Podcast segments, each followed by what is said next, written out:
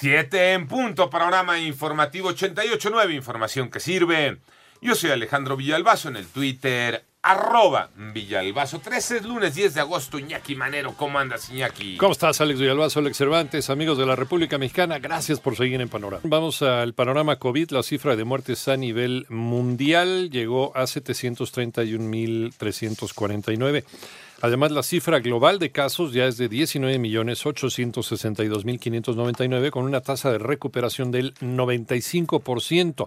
Un total de 12.900.661 pacientes se han recuperado. Nueva Zelanda.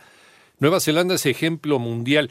Superó los 100 días sin ningún nuevo contagio por coronavirus, aunque las autoridades sanitarias advierten que no se puede bajar la guardia. Actualmente hay 23 personas infectadas en el archipiélago, pero todas han sido detectadas en la frontera, para eso sirven las pruebas, cuando entraban al país y están en cuarentena. Y esta semana el semáforo epidemiológico marca que 16 estados del país están en rojo y 16 en naranja. Las muertes por COVID-19 ya superaron las 52 mil. Moni Barrera.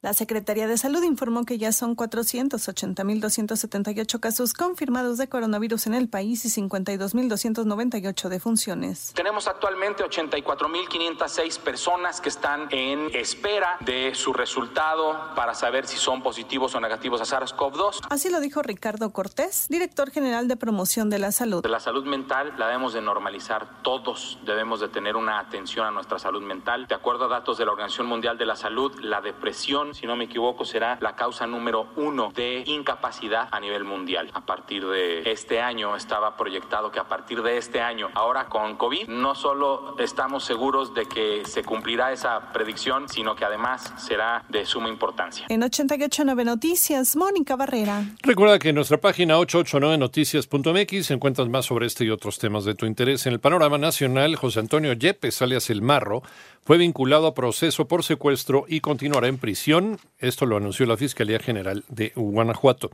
En tanto, después de casi tres meses de intentarlo, finalmente una juez federal admitió el amparo que promovió Rosario Robles para conseguir el beneficio de la presión domiciliaria en el caso de la estafa maestra, aunque de momento sigue encarcelada.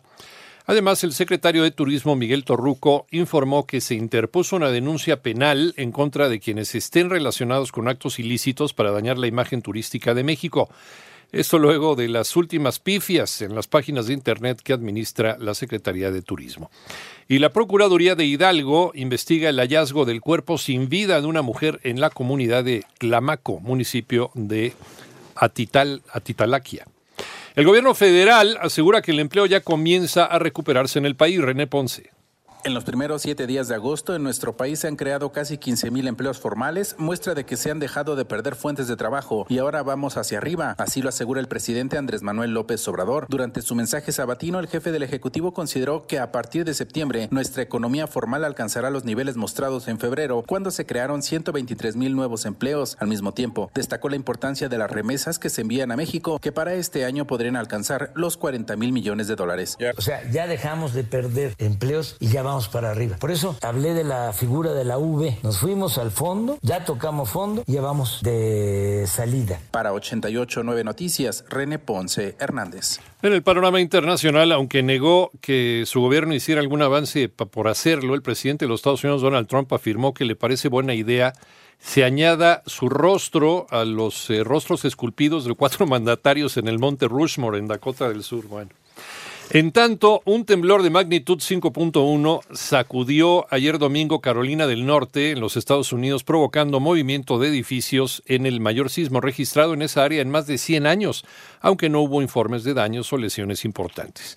Y a casi una semana de la explosión en Líbano, que dejó 158 personas fallecidas y unos 6.000 heridos, las autoridades afirman que hay poca esperanza de encontrar a más supervivientes debajo de los escombros, al tiempo que la ministra de Información, Manal Abdel Samad, dimitió al considerar que sigue habiendo resistencia a aceptar los cambios que exige la población tras esta tragedia.